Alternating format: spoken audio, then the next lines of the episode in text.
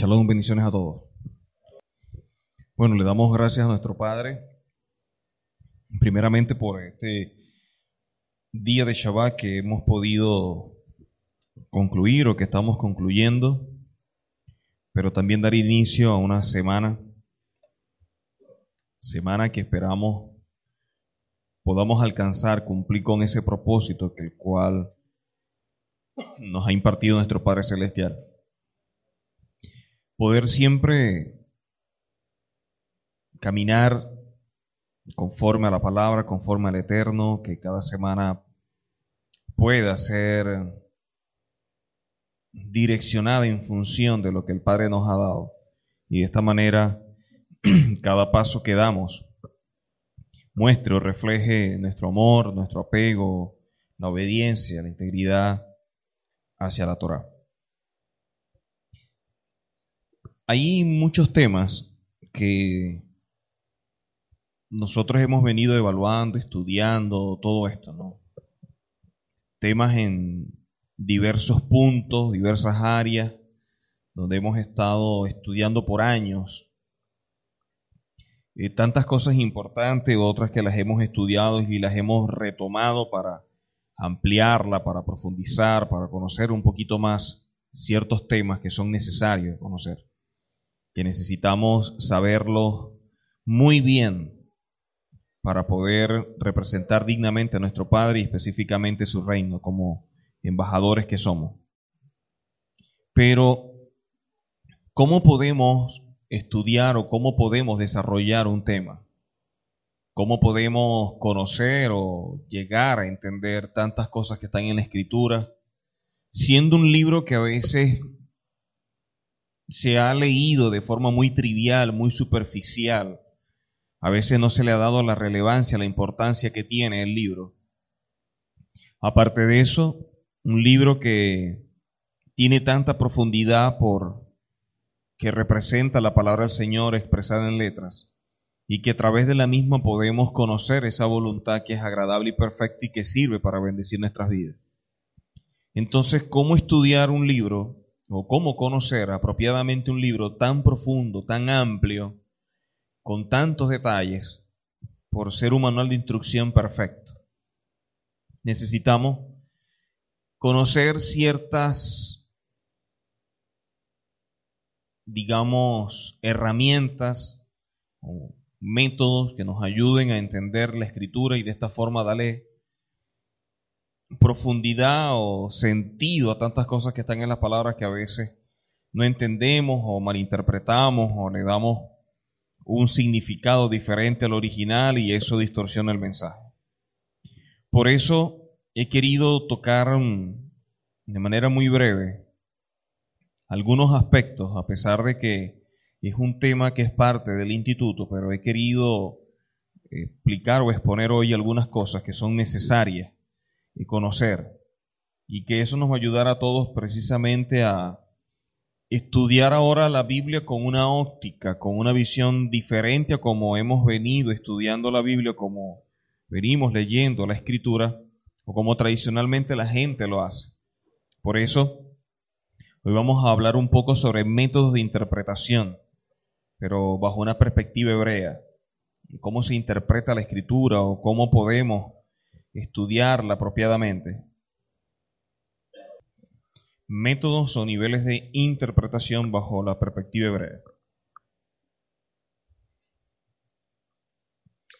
Este tema cuando nosotros lo abordamos, hay que estudiar todos estos puntos, ¿no? Es un, todo un contenido bastante amplio y, por supuesto, no lo vamos a ver hoy porque, repito, es parte del instituto, para los que están en el instituto.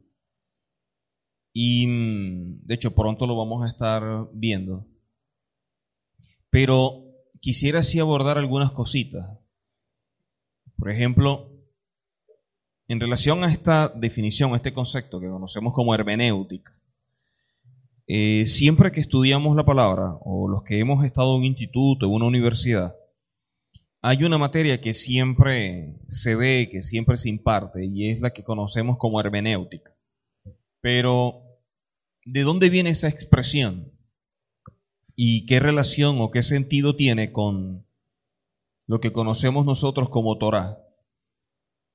Qué tan viable o qué tan válido es para nosotros ese tipo de expresión o de concepto. Entonces vemos que la hermenéutica viene de una expresión griega que es hermeneuien, que significa, que significa explicar, interpretar o traducir. De allí la palabra hermeneu, que significa yo interpreto, o hermeneia, que significa interpretación, traducción o explicación. Y ella viene de una palabra o de un nombre, en este caso de Hermes, que era el dios mensajero de los griegos.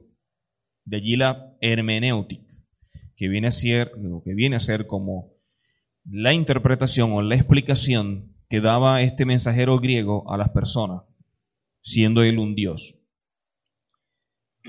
Partiendo de esta premisa, podemos ver claramente que cuál es la relación que puede tener la Torah o a la hora de interpretar, utilizando una metodología, utilizando una base que precisamente parte de este concepto como hermenéutica, teniendo claro que tiene relación o está íntimamente relacionado con lo que es un dios griego que servía como mensajero para interpretar o para explicar ciertas cosas. Cuando vamos a la Torah nos damos cuenta que eso no tiene nada que ver con la Torah, que nada tiene que ver con el espíritu de la Torah, que el Señor ha impartido su don ministerial para poder interpretar apropiadamente la escritura y para eso constituye hombres y a través del Espíritu Santidad nos guía toda verdad.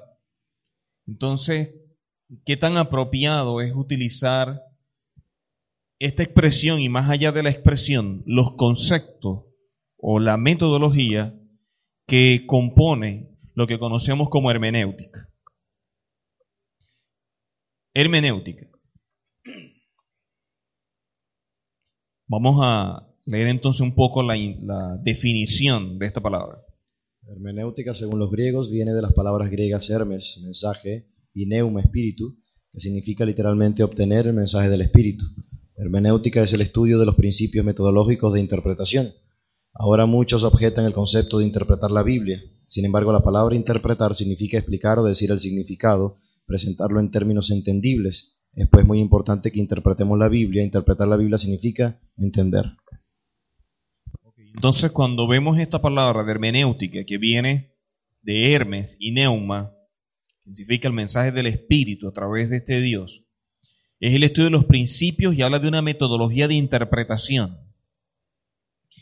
Eh, sin embargo, muchos objetan el concepto de interpretar, pero interpretar solamente o se entiende que es explicar o decir el significado en términos entendibles de algo. Por lo tanto, es importante la interpretación de la Biblia.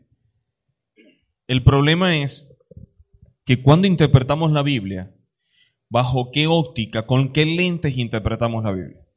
Cuando vamos a estudiar la palabra, ¿bajo cuál base o fundamento yo interpreto?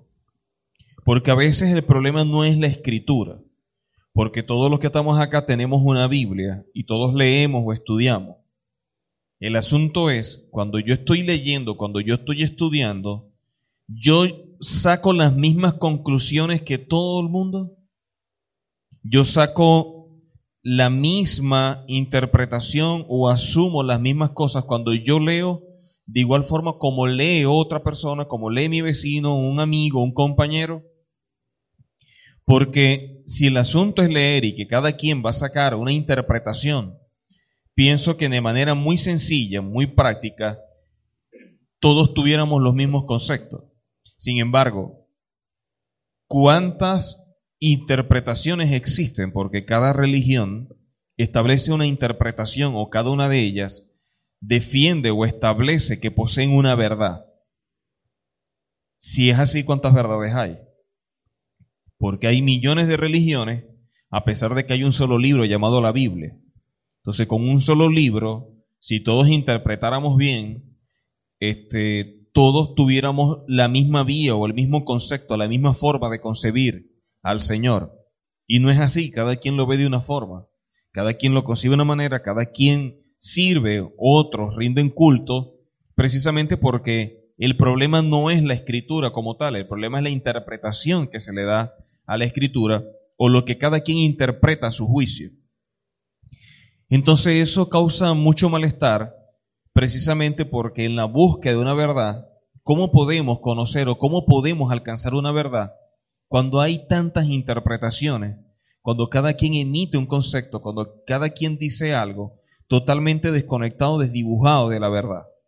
Entonces, por más que tengamos la buena intención o el buen deseo de buscar una verdad dada por el Eterno y caminar conforme a ella, el camino se hace difícil, se hace cuesta arriba precisamente porque hay infinidad de interpretaciones a través de las diversas religiones que existen.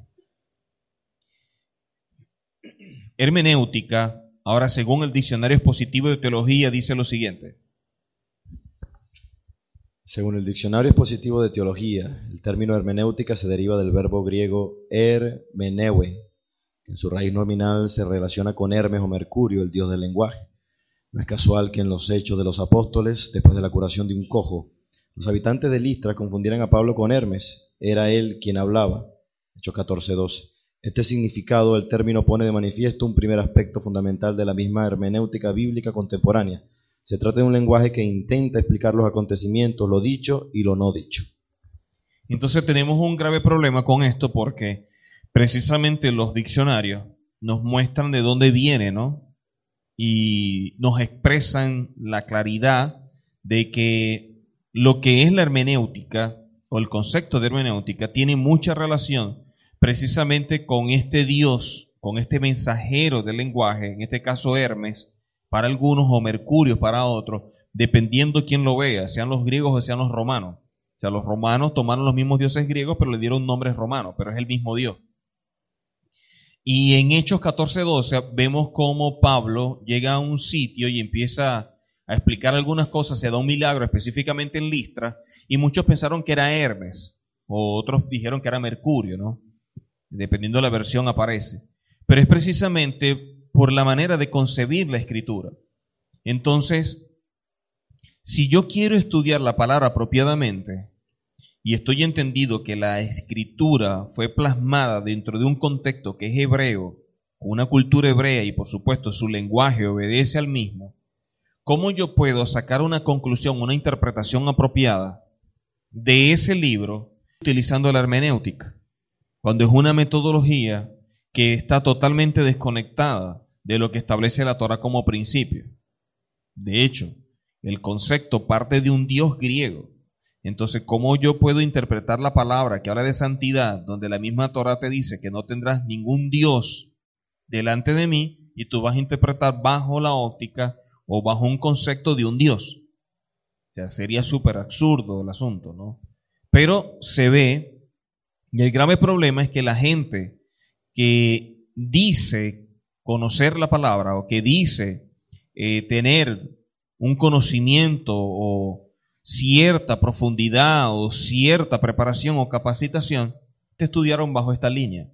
Estudiaron bajo una mentalidad o un concepto que tiene que ver con hermenéutica y de allí una metodología que es muy ambigua, que es muy escueta porque carece de profundidad, carece de mucho fundamento. Segunda de Timoteo, capítulo 2, versículo 15, la palabra nos dice lo siguiente. Procura con diligencia presentarte a Donai aprobado, como obrero que no tiene de qué avergonzarse, que usa bien la palabra de verdad. Entonces, Pablo exhorta a Timoteo diciendo que debe procurar con diligencia presentarse delante del Eterno de forma aprobada. ¿Ok?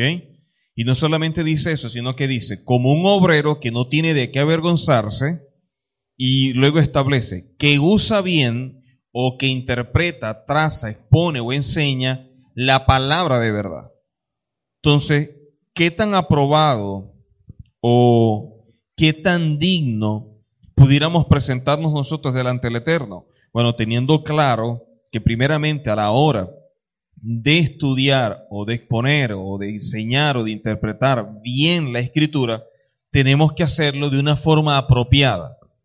Y en este sentido utilizar los mecanismos que son acordes con esa cultura o que la cultura estableció para no decir algo diferente al original o no tergiversar o cambiar palabras que de pronto dijo Pablo, que de pronto dijo Pedro, que de pronto dijo Juan o dijo el propio Mesías o hasta los profetas. Nuestro deber es conocer, en este caso la mayoría, conocer la verdad del Señor. Y una minoría ha sido constituida para impartir esa verdad. La obligación o el deber ser de esa minoría es ser diligente en presentar un mensaje que vaya en concordancia con lo que el Padre dice y para eso tienen que ser diligentes. Por lo tanto, no podemos tomar la lectura, el estudio, la interpretación y sobre todo la enseñanza de la escritura de una forma muy superficial, de una manera muy trivial o de una manera muy cómoda, sino que debemos procurar estudiar, debemos procurar conocer realmente lo que el Padre ha establecido, lo que dice el Señor. De allí parte algo que conocemos como exégesis. Exégesis es la ciencia de indagar o investigar el o los significados originales del texto bíblico. Viene del griego exegeomai, que significa guiar o sacar algo. Esto implica un proceso de análisis de acuerdo a una metodología y capacidad de síntesis. Entonces, cuando hablamos de exégesis, es investigar o es indagar algo para poder ser guiados o guiar también de acuerdo a una metodología. Ahora, ¿cuál es la metodología que vamos a utilizar precisamente a la hora de interpretar la escritura, la cual no va a dar las bases o los fundamentos que vamos a aplicar en nuestra vida diaria? Porque si yo interpreto mal la escritura, si yo no lo evalúo como el Señor le establece, yo voy a tomar cosas de la palabra para ponerla en práctica y lamentablemente no me van a dar resultado. Si no me dan resultado, entonces yo voy a buscar, consciente o inconscientemente, un culpable. Sea que el que me enseñó no me enseñó bien, o el que me enseñó sí me enseñó bien, pero yo no lo entendí, o que hay un problema en el mensaje. El asunto es que algo está pasando porque si la palabra siempre causa un efecto y nunca vuelve vacía y la persona no está viendo los resultados de la palabra, es porque algo no está bien. Sea el mensajero, sea el receptor o en su defecto el mensaje. Por lo tanto, los que nos encargamos de llevar el mensaje, tenemos que estar bien claros que lo que digamos fue exactamente lo que dijeron los originales o lo que dijeron los autores que plasmaron esta verdad. Primero. Segundo, conocer muy bien el mensaje y específicamente la lengua o la cultura donde el mensaje se dijo, para tener conciencia y tener claridad de qué fue exactamente lo plasmado pero también debo tener conocimiento del receptor. Porque a la hora de enseñar algo, nosotros debemos tomar en cuenta muchas cosas. Por lo menos, ¿cuál es el público que usted le va a hablar? Porque de pronto no es de este país, sino es de otro. Y ya al ir a otro país, las palabras van a cambiar. Entonces usted tiene que utilizar palabras que vayan acordes con esa cultura sin desviar o alterar el mensaje original. O sea, tomar el mensaje original y agarrar ese mensaje tal cual y plasmarlo a una cultura, pero para llevarlo a esa cultura resulta que hay palabras que no existen. Entonces vamos a tener que tomar palabras prestadas para que nos puedan entender. Pero al tomar esas palabras, que no cambiemos o afectemos el mensaje. Porque si no vamos a crear una falsa esperanza. Y eso es peligroso. Entonces, tener conciencia yo de ser diligente, enseñar el mensaje, cómo conocer bien el mensaje y a su vez también estar claro con el receptor o el público al cual yo le estoy presentando el mensaje, para mí es súper importante. porque no siempre el público tiene el mismo conocimiento, o por lo menos la misma forma de captar un mensaje. ¿Por qué? Cuando nosotros vamos a exponer un mensaje o vamos a enseñar algo, siempre vemos que el público hay diversidad de edades. Hay personas desde 12, 13 años, o a lo mejor hasta menos, hasta personas de 70, 80. Y no es lo mismo como pueda captar una persona de 80 años ese mensaje a una persona de 15. Lo otro es que podemos encontrar en el público gente muy profesional, muy preparada, como gente que a lo mejor no sabe ni leer y escribir. Entonces, todas esas variantes tenemos que tomarla en consideración a la hora de estudiar, porque de pronto tú estás emitiendo un mensaje donde 20 te están entendiendo, pero 80 están en la luna. Entonces, si lo que queremos es que todos nos entiendan, debemos utilizar un lenguaje o de pronto mecanismos en los cuales todos nos puedan captar lo que nosotros queremos. Y de allí utilizar recursos literarios para precisamente darnos a entender, o por lo menos que la gente comprenda de manera fácil y práctica lo que nosotros hemos estudiado, que es complejo y que es profundo. Allí el, don, en este caso de maestro. Por lo tanto, para dar una interpretación objetiva, crítica y completa de un texto mediante la utilización de métodos adecuados, eh, utilizando la palabra exégeta, que es la persona o el que practica esta ciencia, y la forma adjetiva es exegético. Entonces, una persona que va a enseñar tiene que ser objetivo, crítico y conocer muy bien el texto que se va a escribir o que se va a plasmar o que se va a enseñar. Y para ello tiene que poseer métodos adecuados. El grave problema a la hora de interpretar la enseñanza es que precisamente la objetividad se pierde. A veces el fanatismo religioso es una barrera a la hora de enseñar. Porque como ya venimos con una idea, de pronto encontrar una verdad puede ser muy dura y atenta contra lo que conocemos como nuestra fe. Entonces, en un momento dado, nosotros tenemos un concepto y empezamos a leer la escritura y la escritura nos muestra una realidad, pero como ya tenemos un concepto, rechazamos esa verdad bíblica para mantener una posición. Y eso es peligroso, porque estaríamos haciéndonos eco de un concepto preconcebido o de una postura religiosa y estaríamos desechando la palabra del Señor. Y eso no nos ayuda en este camino y al contrario nos puede desviar. Pero así como me desvío yo, también se desvía mi familia o se desvían otros que de alguna manera yo comparto esa verdad. Entonces lo delicado a la hora de interpretar la escritura y de allí la objetividad. Y mucha, gente piensa que la objetividad como que atenta contra la fe. Porque la gente ha asumido un concepto de fe como ir caminando a ciegas, como un asunto de que simplemente camine y punto.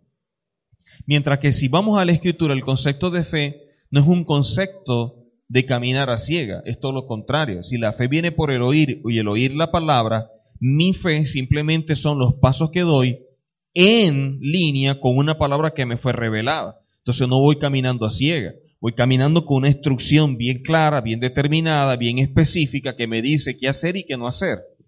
Entonces la fe en este sentido no cabe a la hora de estudiar la escritura dentro de la estructura religiosa. O sea, el concepto de fe bíblico no cabe dentro de la estructura religiosa. Y los conceptos religiosos, por supuesto, chocan con los conceptos bíblicos. Entonces hay una lucha allí. Porque cuando uno le dice, pero mire bien lo que dice aquí y sea objetivo y lea para que usted se dé cuenta, la gente piensa que está dejando de, de caminar como el Señor te este quiere. La gente piensa que con ese tipo de actitud pareciera que estuviera desagradando al Señor o pareciera que estuviera haciendo algo contrario al Señor, cuando lo que se quiere más bien es que la gente conozca realmente al Padre. Entonces, las posturas religiosas a ultranza lamentablemente nos bloquean, nos impiden que nosotros podamos caminar en la dimensión que el Padre quiere, porque eso nos va a frenar, porque son posturas que inmediatamente colocan cercos o empiezan a limitar el campo de acción de un creyente, porque ya quedamos sujetos a que las cosas van a ser de la forma como lo concibo o de la manera como la religión me lo establece. Y por lo tanto eso es una verdad y fuera de esa verdad, nada que me digan yo lo acepto, yo lo rechazo de plano. Por eso es que cuando alguien escucha un concepto diferente al tradicional, la respuesta inmediata es el rechazo y decir que es una falsa doctrina. Porque como no encaja dentro de su estructura, entonces inmediatamente hay que sacarlo. De allí que el Mesías dice, o decía siempre, que cuando una persona va a estudiar y tiene un concepto que se ha mantenido sostenido por años, y uno quiere como que colocar la enseñanza conforme a la palabra, él entonces establece lo siguiente, que el ser humano es como un odre y dice, cuando nosotros queremos echar el vino nuevo en el odre viejo, entonces el odre lo revienta. Y eso es muchas veces lo que vemos. Una persona que ha mantenido un concepto por años, porque así se lo enseñaron también, y el que lo enseñó también lo mantuvo por años, ya esa estructura está para ellos bien definida y ese concepto está bien claro. Entonces, que uno le llegue con un concepto diferente, primero lo van a rechazar. Y si en alguna oportunidad se abren o dicen, bueno, vamos a escuchar a ver qué es lo que tú dices, cuando empecemos a mostrarle la verdad por la escritura, el grave problema que ellos tienen es que no pueden luchar contra la verdad. Porque es sencillo desmontar una mentira. Es sencillo tumbar una mentira. El asunto es cómo tú puedes tumbar una verdad. Porque después que tú les dices, un momento, usted cree esto, pero mire lo que dice aquí la palabra, y mire lo que dice acá, y mire lo que dice aquí, y lea acá, y lea acá, y lea acá, empieza inmediatamente a generar una crisis. Porque el asunto es que está viendo en la misma escritura cosas que van derrumbando sus conceptos. Y al ir derrumbando sus conceptos crea un vacío. Y ese vacío origina una crisis.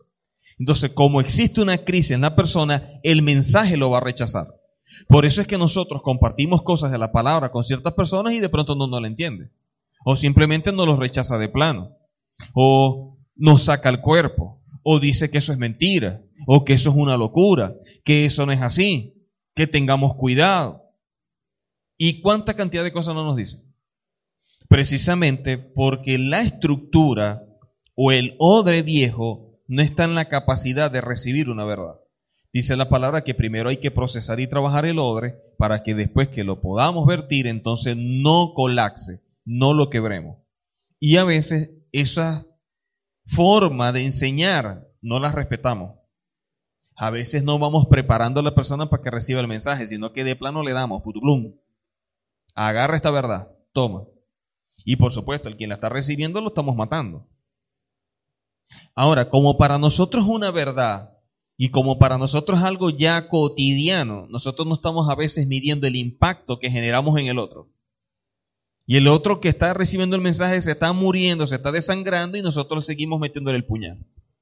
Porque no estamos midiendo precisamente la magnitud del daño que le estamos ocasionando a la persona, porque como ya para nosotros una verdad absoluta que hemos puesto en práctica, que hemos vivido, que hemos experimentado y que nos ha dado resultado y que hemos visto la bendición de esa palabra, de ese estilo de vida, por lo tanto para nosotros es normal, es natural. Pero para una persona que nunca ha vivido, experimentado esto, esa palabra lo confronta, lo desespera, lo vuelve loco. Porque simplemente está viendo algo que dentro de su concepto, en su mente, no lo acepta, no lo concibe. ¿Cuál es el problema? Que a pesar de que rechazan el mensaje y dicen, eso no es así, sin embargo quedan con la espinita. Quedan con la cosa, porque después más adelante te vuelven a ver y vuelven a tocarte el tema o vuelven a ver cómo hacen para entrar en el punto. Porque el asunto es que como ellos no pudieron desmontar lo que tú le decías por la palabra, quedan con esa cosita por las costillas con esa molestia, quedan con esa cita bíblica que de pronto le sacamos o esos conceptos que le sacamos dándole vuelta y vuelta y vuelta. Entonces ellos necesitan drenar eso. Entonces cuando nos ven, a pesar de que rechazan el mensaje, sin embargo nos ven, buscan la manera de cómo desmontar lo que nosotros hemos dicho o cómo decirte a ti, no, mira, pero es que también está tal cita bíblica. Entonces cuando nos sacan la cita bíblica para defendernos, agarramos la misma cita bíblica, se la tumbamos y les colocamos cinco más. Entonces el daño es peor. Porque entonces pensando en que nos iban a convencer, resulta que le tumbamos lo que dijeron y le echamos más leña al fuego. Entonces, estudiar la palabra es complejo porque cuando nosotros salimos, todo el mundo dice tener una verdad. Cuando nosotros salimos vemos infinidad de iglesias y en cada iglesia la gente asume que lo que se está enseñando, que lo que se está diciendo va acorde con la palabra. Y por lo tanto, dentro de ese local, dentro de esa estructura física, están asumiendo que aquí estamos bien, que está la verdad y que todo el mundo está equivocado. Por lo tanto, vamos a ayudarlos a todos ellos. Entonces, con el mundo es fácil, porque el mundo sabe que necesita del Señor. Con ese no hay problema. Con ese usted le dice lo que le diga, como está en cero o está en blanco, él va recibiendo y lo va aceptando. Y después cuando empiece a oír a otros ciertas cosas va a decir, oye, esa gente sí está loca, mire lo que creen. Por supuesto, porque como él está blanco, él no rechazó, él no tuvo que procesar nada, él no tuvo que destruir nada, sino que simplemente fue recibiendo, fue recibiendo y fue recibiendo, y chévere, todo lo aceptó. Ahora, ¿cómo puede aceptar un concepto como este? Personas que tienen 10, 15, 20, 30 años en un ministerio o en una congregación enseñando algo y que usted le diga, Usted lo que ha enseñado por 30 años, resulta que eso es mentira. Y no solamente eso, sino que usted también dice esto, y esto también es mentira. Y resulta que usted dice esto, y esto está equivocado. Y lo que usted dijo sobre este tema, resulta que así no es. Nadie nos va a aplaudir eso. Sea, pensar que nos van a recibir con globos y cañones y tirándonos pétalos de rosa, hay que ser muy ingenuo. Por supuesto que la gente va a criticar, la gente va a condenar, la gente nos va a querer matar, porque estamos desmontando una estructura que por años se ha mantenido así, pero que cuando es confrontada con la palabra no aguanta, no soporta la evidencia bíblica. Cuando es confrontado por la escritura, lamentablemente, las columnas empiezan a quebrarse. O como me decía un pastor a mí en una oportunidad, es que ya yo no quiero hablar contigo, Gustavo, porque cada vez que hablo contigo, dos o tres puntos doctrinales se me caen. Y ya lo único que me queda es un tema para hablarlo en la iglesia. Entonces le decía, bueno, pero peor es vivir una mentira. Por lo menos reconocer que hay una verdad, pero que simplemente la ignoramos. Por lo menos eso nos abre un campo o el apetito a buscar esa verdad. Ahora, ¿cuál es el problema en todo esto? No solamente es la mala interpretación, sino lo siguiente. No es lo mismo que uno busque una verdad a que alguien se encuentre con una verdad en el camino. No es igual que yo en mi casa tenga inquietudes, tenga dudas, tenga ciertas interrogantes y yo estoy buscando la forma de ver cómo puedo aclarar las dudas o cómo encuentro solución a tantas preguntas que tengo o por qué yo pienso que la Biblia se contradice o por qué yo creo que hay cosas que no compaginan. Una es esa posición de esa persona que está en su casa orando al Señor buscando respuestas y otra es que de pronto nosotros nos encontremos a alguien y de, más, de buenas a primeras nosotros le digamos, bueno, porque resulta que la palabra dice esto, dice esto y dice esto y dice esto, y el quien no está esperando eso.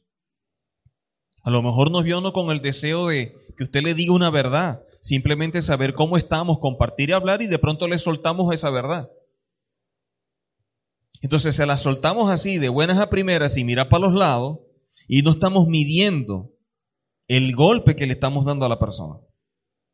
Entonces, cuando terminamos de hablar, a la final la conclusión que sacamos, oye, no, no le gustó, no le pareció, oye, la gente sí es dura, sí es difícil. Claro, pero es que con el que hablamos no estaba buscando una verdad. Con el que nosotros hablamos no estaba esperando en ese momento que el Señor le mostrara algo, Simplemente iba caminando y nos los encontramos y agarra esto, toma.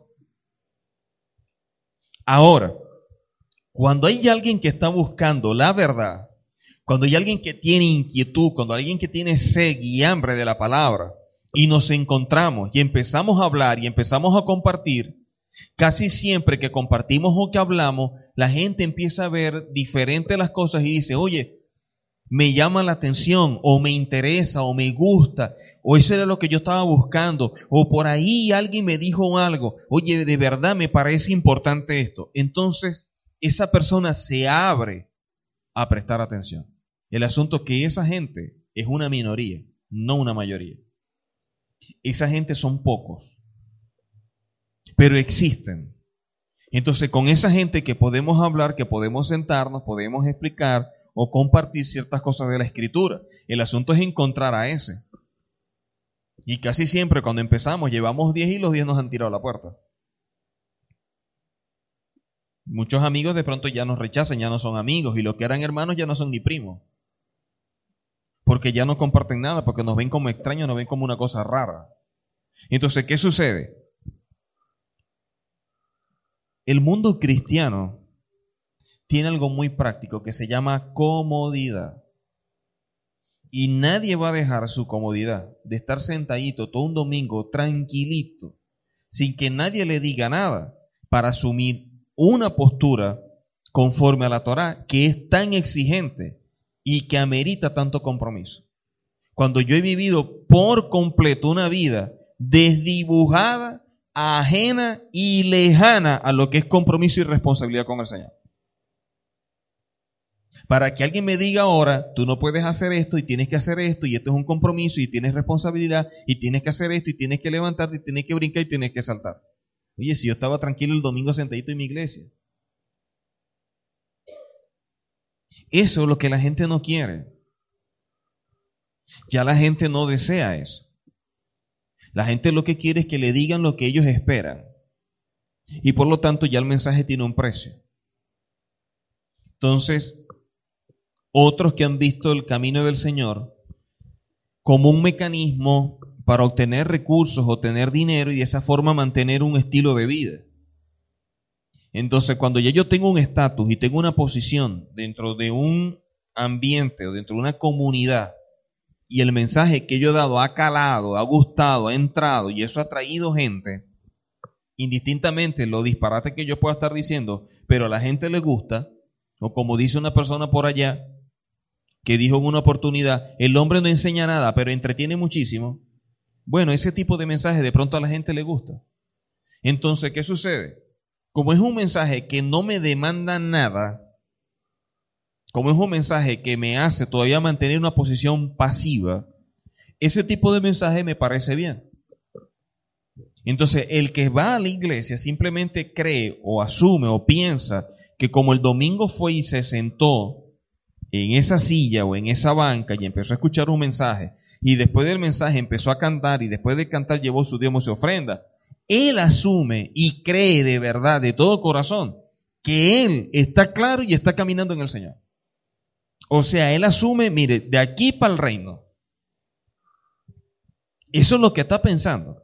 O sea, él está asumiendo que por el hecho de ir un domingo y sentarse, ya él es un ciudadano y un hijo del Eterno. O sea, él está pensando que sí, no, yo me congrego, yo soy creyente, yo soy un hijo del Señor.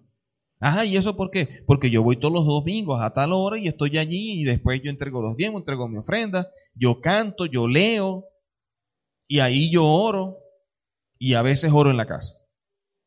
Ya para ellos eso, eso lo asumen y lo ven como un estilo de vida conforme a la palabra y ellos asumen que son hijos, que son creyentes y que el Señor es su Padre y que simplemente ya lo que les espera es la corona de justicia y los galardones. Eso es lo que ellos asumen. Ahora, ¿qué idea tan desconectada de la verdad? ¿Qué concepto tan lejano de la realidad bíblica? Porque cuando vemos la palabra, nos damos cuenta entonces que el Señor dice, bueno, el que no deje padre, madre, hijo, por mí no es digno. Eso nos enseña. Que los muertos entierren a sus muertos, nadie dice nada. Yo vengo a traer espada y no pa, nadie dice nada. El que coloca la mano en el arado no puede mirar atrás. Eso no se dice. Es necesario que pasemos por muchas tribulaciones, menos. Porque la gente se agarra duro precisamente de que todo lo puedo en Cristo que me fortalece. Entonces, bajo esos conceptos o bajo esa estructura, una persona que de pronto empieza a ver ciertas citas bíblicas y ciertas cosas, se le hace difícil poder verlas. Y lo otro es que la gente simplemente ha asumido como verdad lo que le han dicho. Nadie ha buscado un poquito más o a ver si esa verdad es más grande o es más amplia, no. Simplemente me dijeron esto y esto es lo que yo creo. Si en esa iglesia se enseñaron tres puntos, para ellos la verdad bíblica son estos tres conceptos o esos tres puntos. Ya se acabó.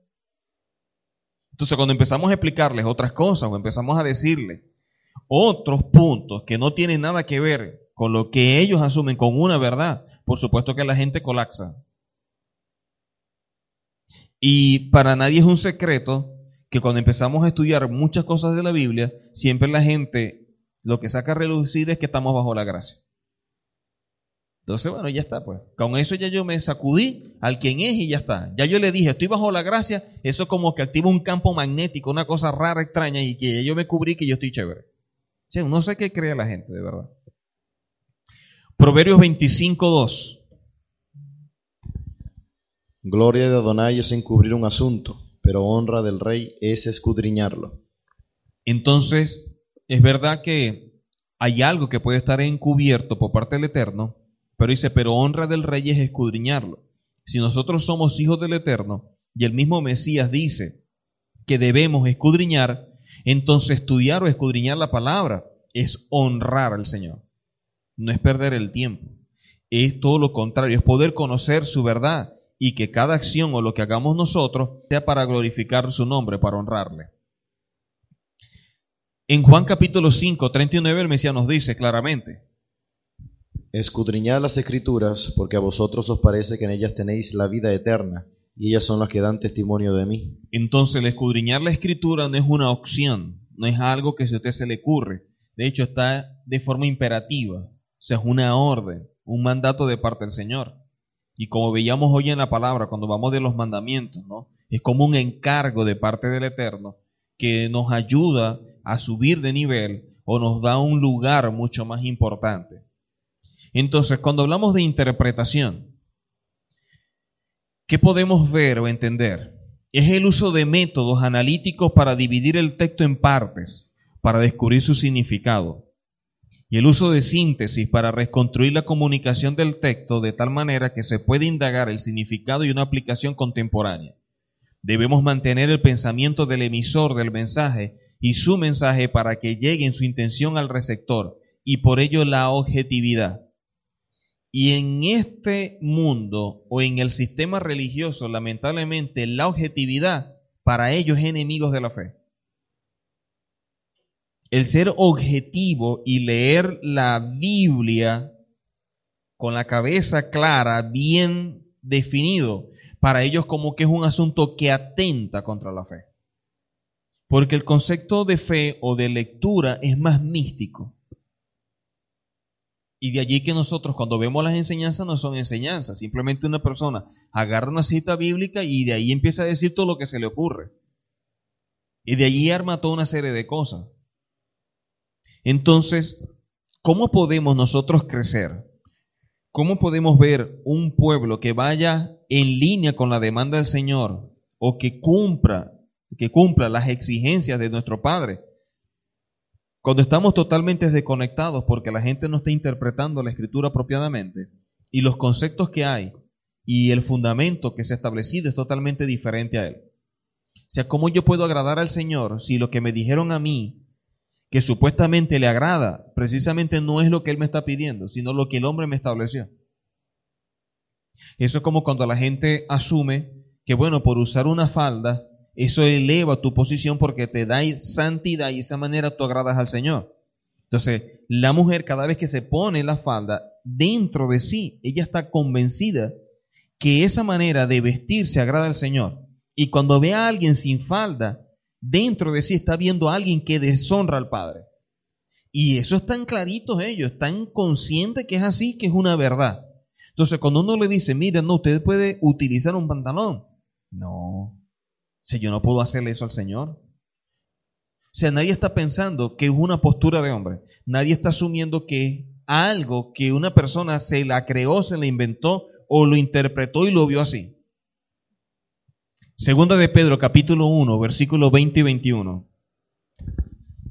Entendiendo primero esto, que ninguna profecía de la Escritura es de interpretación privada, porque nunca la profecía fue traída por voluntad humana, sino que los santos hombres de Adonai hablaron siendo inspirados por el Espíritu Santo.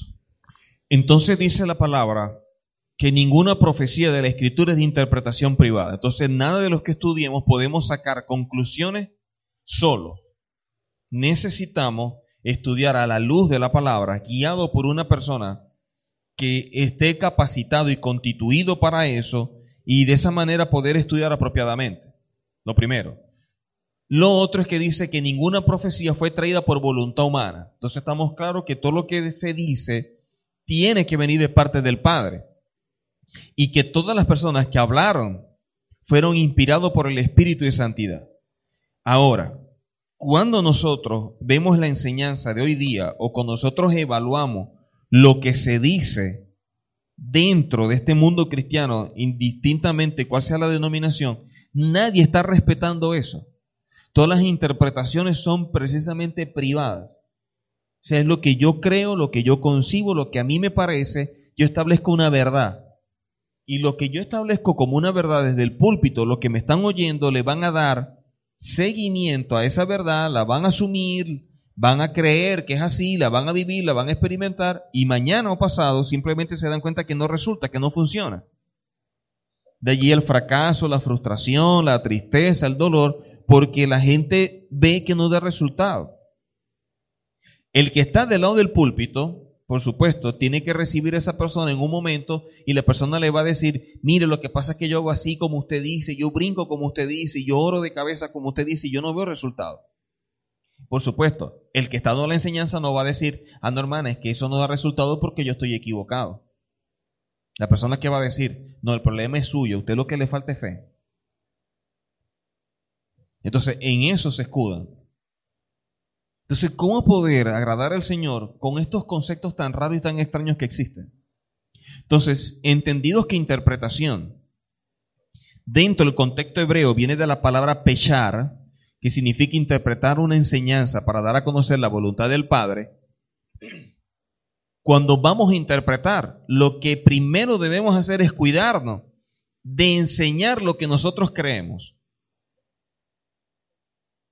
Si así vamos a ser diligentes y vamos a procurar enseñar instruir o decir algo acorde a lo que nuestro Padre Celestial dice, lo primero que yo tengo que estar claro es que cuando voy a interpretar o enseñar algo, que yo no dé a conocer mi voluntad, sino la voluntad del Padre. Así, así sea, que lo que el Padre dice me esté golpeando, pero tengo que decirlo. De pronto yo puedo tener una postura en algo que es errada y la palabra en ese momento cuando la abro y empiezo a explicar, encuentro unas citas bíblicas que confrontan mi actitud yo no puedo darle la vuelta y esquivarla. No, lo que pasa es que si enseño eso, eso atenta contra lo que yo estoy haciendo, o eso afecta a lo que yo creo, o eso afecta a una posición. Entonces, no, yo este punto no lo voy a enseñar. Eso no se puede hacer. De pronto, en ese momento, a lo mejor el Señor está dando esa palabra para que empecemos corrigiendo nosotros. Porque cada vez que vamos a enseñar, siempre el que enseña primero es enseñado. Siempre que vamos a enseñar o establecer algo, primero el Señor tiene que tratar con nosotros y mostrarnos una verdad. Que los primeros que estamos siendo afectados somos precisamente los que después nos toca impartir una realidad. Entonces no estamos exentos de que el Señor en un momento dado a través de una palabra nos haga ver un error que podamos tener. Y madurez de parte nuestra, entender que nosotros al estudiar la palabra vamos a encontrar cosas que nos van a ayudar a direccionarnos y que tenemos que echar a un lado ciertas posturas. Eso es de sabio. Entonces, si pechar es interpretación dentro del contexto hebreo, el que interpreta la palabra abre la escritura para mostrar algo que no puede ser visto por otra persona. Por ende, el don ministerial de maestro trae como resultado poder ver, entender y enseñar cosas que otros no perciben, pero él las abre, las abre y declara para edificación. Entonces, ¿qué es lo que hace un maestro? De pronto cosas que son complejas y muy profundas, las ve, las estudia y lo que va a hacer es tratar de darlas de una manera que sea más sencilla y más simple. Entonces el problema lo pasamos somos nosotros, dándole vuelta al asunto, buscando horas de estudio para poder entender o interpretar algo y de esa manera poder enseñarlo que vaya ajustado a la verdad. Pero cuando lo vamos a enseñar, entonces tenemos que enseñarlo de otra forma. Tiene que ser más sencillo, más detallado, mucho más amplio, por parte, poco a poco, para que la gente pueda digerir lo que nosotros hemos entendido o hemos estudiado en horas a solas con el Señor. Entonces, siempre la interpretación de la palabra lo que va a hacer para el que la recibe es que le abre la escritura o le muestra un panorama que no estaba viendo. Entonces nosotros lo que somos es facilitadores de mostrar todo un mundo que está en este libro, que es un manual de instrucción como es la Torah, mostrar ese mundo tal cual como el Señor lo describe. Que una persona, por más que lo lea, no va a dar con él. No lo va a entender. Lucas capítulo 24, versículos 27 y 32, para que entendamos mejor esta parte. Y comenzando desde Moisés y siguiendo por todos los profetas, les declaraba en todas las escrituras lo que de él decían. Y se decían el uno al otro, ¿no ardía nuestro corazón en nosotros mientras nos hablaba en el camino y cuando nos abría las escrituras? Ah, entonces está hablando de la gente que iba camino de Maús con el Mesías. ¿Y qué es lo que dice? Que comenzando desde Moisés y siguiendo por todos los profetas, el Mesías le declaraba en todas las escrituras, y cuando dicen todas las escrituras está hablando desde Moisés y hasta los profetas, lo que de él, o sea, lo que del Mesías decían tanto los profetas como Moisés. Y los que iban caminando hacia Maús, uno se decía al otro, no ardía nuestro corazón mientras nos hablaba en el camino cuando nos abría la escritura. Entonces, ¿qué es lo que hacemos nosotros? Tomamos la palabra, empezamos a estudiarla bajo los métodos, a interpretarla, darle forma, y luego venimos a abrir la palabra venimos a mostrar un panorama que está dentro de la escritura y que de pronto para muchos es desconocido, que para muchos es ignorado y que es necesario conocer para poder caminar en línea con lo que el Señor demanda. De allí hay una palabra que surge que es la expresión eisegesis. Ahora, ¿qué es eisegesis? Según el nuevo diccionario de teología bíblica, eisegesis es una palabra de origen griego y tiene la misma raíz, gesis, pero el prefijo es eis y significa adentro. Por lo tanto, eisegesis es leer dentro de un texto, algo que no está allí, influyendo muchas veces más allá de su creencia, los intereses personales. En la mayoría de los casos es buscar en la Biblia cita para justificar su conducta. Ok, entonces esta es la manera de querer disfrazar o de decir cosas que la palabra no dice. ¿Qué es una eisegesis? Es buscar en la palabra, buscar en la escritura de una manera ya preconcebida ciertas citas bíblicas que fundamente o le den base a algo que ya yo creo. O sea, yo no estoy buscando lo que el Señor determina.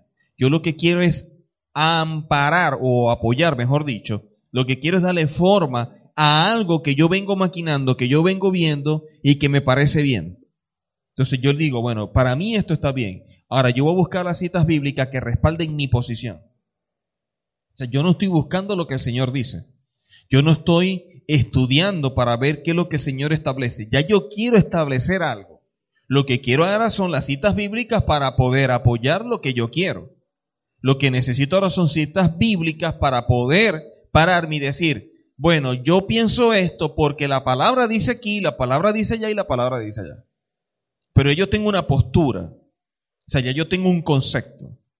Entonces, no se está estudiando para saber qué es lo que dice la palabra, sino que yo estoy estudiando para plasmar mi posición. Entonces, ¿qué es lo que estoy haciendo? Estoy buscando en el texto cosas que puedan fundamentar o que puedan darle base a los intereses personales. Por lo tanto, es la búsqueda en la Biblia de citas para justificar una conducta. Bueno, es que la palabra dice esto. Ajá, ¿cómo usted le dice que no? No, yo hago esto porque la Biblia dice así. Ajá, eso es una realidad. Y la palabra lo establece. Ajá, ¿cómo hacemos? O sea, recordemos que lo importante a la hora de estudiar no es lo que yo crea, es lo que el Señor establezca. O sea, cuando yo estudio la escritura, si de algo debo estar consciente, es que muchas veces lo que yo pienso, lo que yo creo, puede estar equivocado. Desde ahí tengo que partir. Porque si ya yo vengo estableciendo de que lo que yo pienso es una verdad absoluta, de más está estudiar. Porque lo que estudie me va a rebotar, porque es que yo lo voy a rechazar, porque es que mi posición está por encima de lo que el Padre me pueda estar diciendo en la palabra. En cambio, si yo estoy buscando realmente la palabra y la voluntad del Señor, así sea muy duro y muy fuerte, así me cause dolor y lágrima, la verdad que está en la palabra yo la voy a asumir y mi posición la voy a echar por un lado. El asunto es si estamos en la capacidad de hacer eso. Entonces vemos que la mayoría de los líderes, poder hacer eso les va a costar mucho. ¿Por qué? Porque hay una plataforma de comodidad donde mucha gente va y eso le da un estatus, le da un lugar, una posición social y económica, y él a decir las verdades que están en la palabra va a originar que mucha gente se vaya. Cuando esa gente se va, él ve afectados sus intereses. Y en este sentido, él no va a perder gente que de alguna manera son los que sostienen económicamente su posición.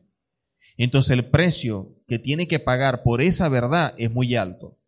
Entonces dice, bueno, el mensaje es muy bueno, la verdad es muy chévere, es verdad, está bien claro, bien profundo, no tengo nada en contra de eso, pero yo me quedo aquí y usted siga con su verdad. Eso es una realidad, eso lo vemos muchísimas veces. Yo he escuchado personas que me han dicho en mi cara, mire, está bien, eso es una verdad, y así lo dice la palabra, pero ¿por qué no seguimos haciéndolo como veníamos? si tú estás consciente que está mal, que no es verdad, que está fuera de orden, que la palabra no te apoya, no sustenta lo que tú estás estableciendo, tu deber es asumir los cambios. Que tú vengas a decir, oye, si está bien, es verdad, está claro, así lo dice el Señor, pero mejor lo seguimos haciendo así. Entonces, simplemente tú quieres caminar de espalda al Señor. Ahora, es entendible que yo diga, yo quiero mantener esa postura, pero eso sí, solo. Ahora, cuando yo quiero mantener esa posición, pero detrás de mí o debajo de mí hay 100, 500 y 1000 personas, eso es muy irresponsable. Porque yo estoy cayendo en el hueco, pero ¿cuánta gente no va a caer en el hueco conmigo? Entonces, si algo debo tener es, primeramente, temor al Señor, que todo aquel que se desvía por mi culpa, yo tengo que rendir cuenta. Si yo parto, si yo parto de que cualquier palabra ociosa, cualquier cosa que se diga, la va a utilizar el Señor en mi contra cuando me presente delante de Él y tengo temor, yo voy a cuidarme muy bien de decir algo. Y muchas veces es mejor no decir nada. Porque hasta el necio pasa por sabio cuando calla. Entonces es mejor quedarse calladito. El problema es que cada quien está defendiendo sus intereses. Y desde que la gente empezó a ver cómo se gana dinero de manera tan fácil sin hacer nada, este es el mejor negocio de la vida. Primero, para yo poder ganar millones, yo necesito tener como cuatro títulos. Tener un trabajo bien bueno, de pronto haber tenido cierta herencia con una posición económica y un nombre que me ayude a levantar vuelo para que mis ingresos sean verdad elevados y yo pueda vivir en clase alta. Ahora, ¿cómo una persona que de pronto lo que llegó fue a un sexto grado, primer año, y no es por menospreciar a la gente que está en esa condición, simplemente quiero colocar un cuadro comparativo. ¿Cómo una persona en esa condición puede pretender ganar millones sin hacer nada? O como es el concepto venezolano, yo quiero ganar mucha plata y quiero trabajar poco. ¿Cómo hago? Porque eso es un concepto muy claro dentro del venezolano. Yo quiero trabajar lo menos posible y quiero ganar mucho dinero. De allí que todos los lunes la gente anda a motina y con cara de amargura y los viernes todo el mundo anda feliz. Esos son los conceptos que tenemos nosotros. Entonces, ¿qué sucede? Una persona que de pronto sepa decir bien cuatro cositas, que de pronto sea carismático, que de pronto tenga cierto entendimiento de la escritura y empiece a ver más o menos lo que es la necesidad en la calle, lo que la gente quiere, lo que la gente espera, simplemente ese es el menú que yo tengo aquí. O sea, yo voy a hacer el mensaje no en base a un diseño, sino en base a la necesidad.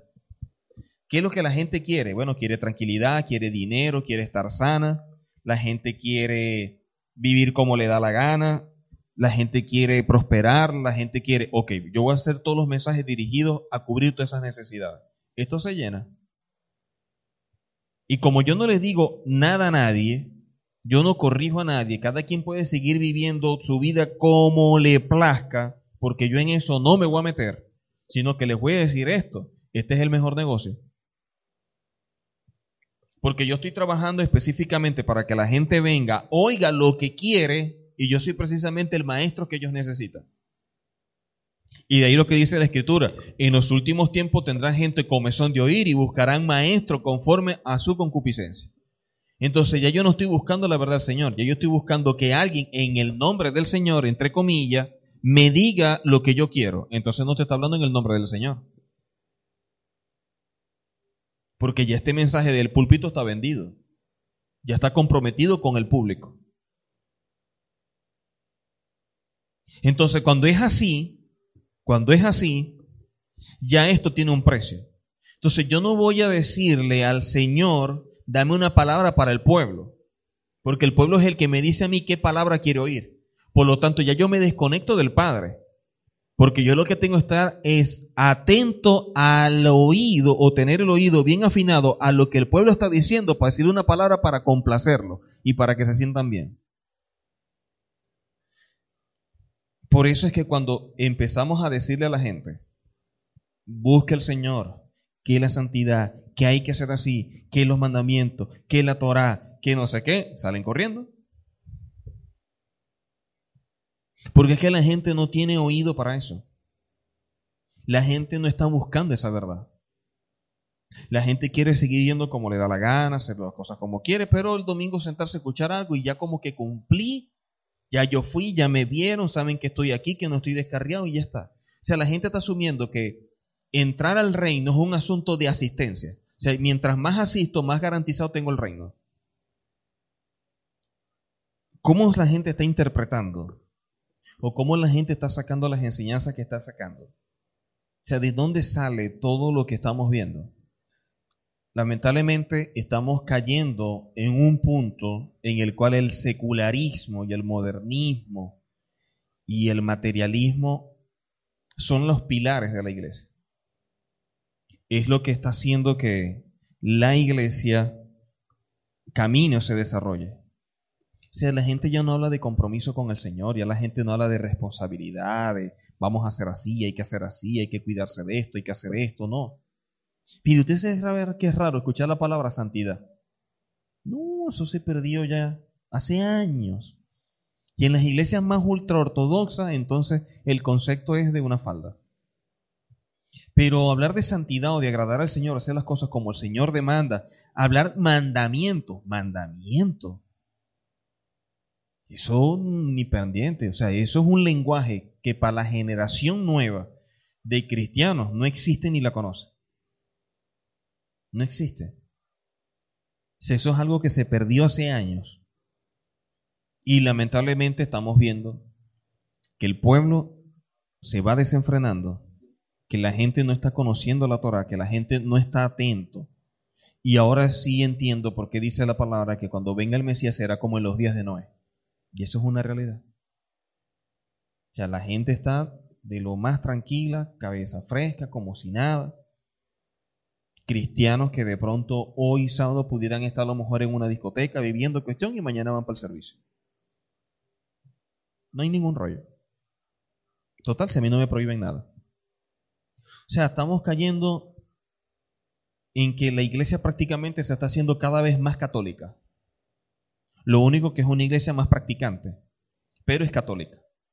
Porque dentro de la iglesia católica todo es permitido, nadie dice nada. O sea, en la iglesia católica usted puede beber, fumar, que quién le dice algo. O sea, si te ven fumando eso, te dicen, ah, él es evangélico, no te dicen, oye, él es católico. O sea, entonces entendemos que en la iglesia católica se permite.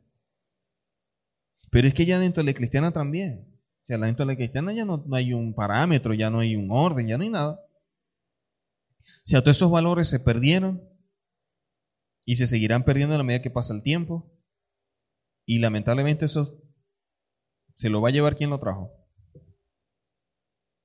Pero, como dice la escritura, si los días no son acortados, aún muchos escogidos se van a perder. Y eso es una realidad. O sea, gente que está en una congregación, la gente que está en una congregación están más perdidos que el anticristo. porque están en la congregación, pero no están viviendo conforme a la palabra. O sea, de verdad el concepto que se tiene es el concepto previo a Lutero, que la salvación estaba en la iglesia.